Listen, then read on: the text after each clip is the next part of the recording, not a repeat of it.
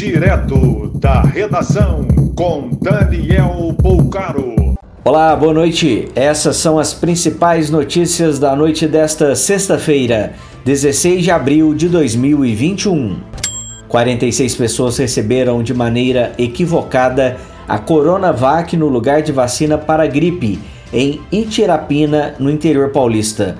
O caso ocorreu na terça-feira e se tornou público nesta sexta. 28 crianças e uma gestante receberam o imunizante errado. Em Diadema, na Grande São Paulo, o erro semelhante fez com que cinco crianças também recebessem a vacina contra a Covid. Especialistas afirmam que pacientes precisam ser monitorados. Em decorrência da pandemia, a Universidade Federal do Rio Grande do Sul estuda suspender vestibular e usar nota do Enem. Seguem proibidas aos fins de semana no Ceará celebrações religiosas presenciais. O Ministério da Saúde recomenda oficialmente que mulheres adiem gravidez durante esse pico da pandemia.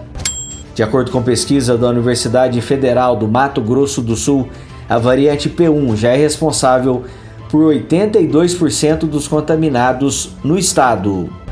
Apesar de avanço para a onda vermelha em boa parte de Minas Gerais, a decisão de abertura do comércio é do prefeito. Alexandre Calil afirmou que vai decidir sobre liberação em Belo Horizonte apenas na segunda-feira. O novo secretário de comunicação da Presidência da República é André de Souza Costa, coronel da PM do Distrito Federal. Em entrevista a uma emissora argentina chamada C5N, o ex-presidente Lula disse que irá se candidatar, se necessário, para vencer Bolsonaro, a quem chamou de genocida. Um bebê de oito meses morreu eletrocutado em Araçoiaba, na Grande Recife, ao morder o fio de um carregador de celular que estava na tomada. Mais informações no site da redação.com.br. Você ouviu direto da redação com Daniel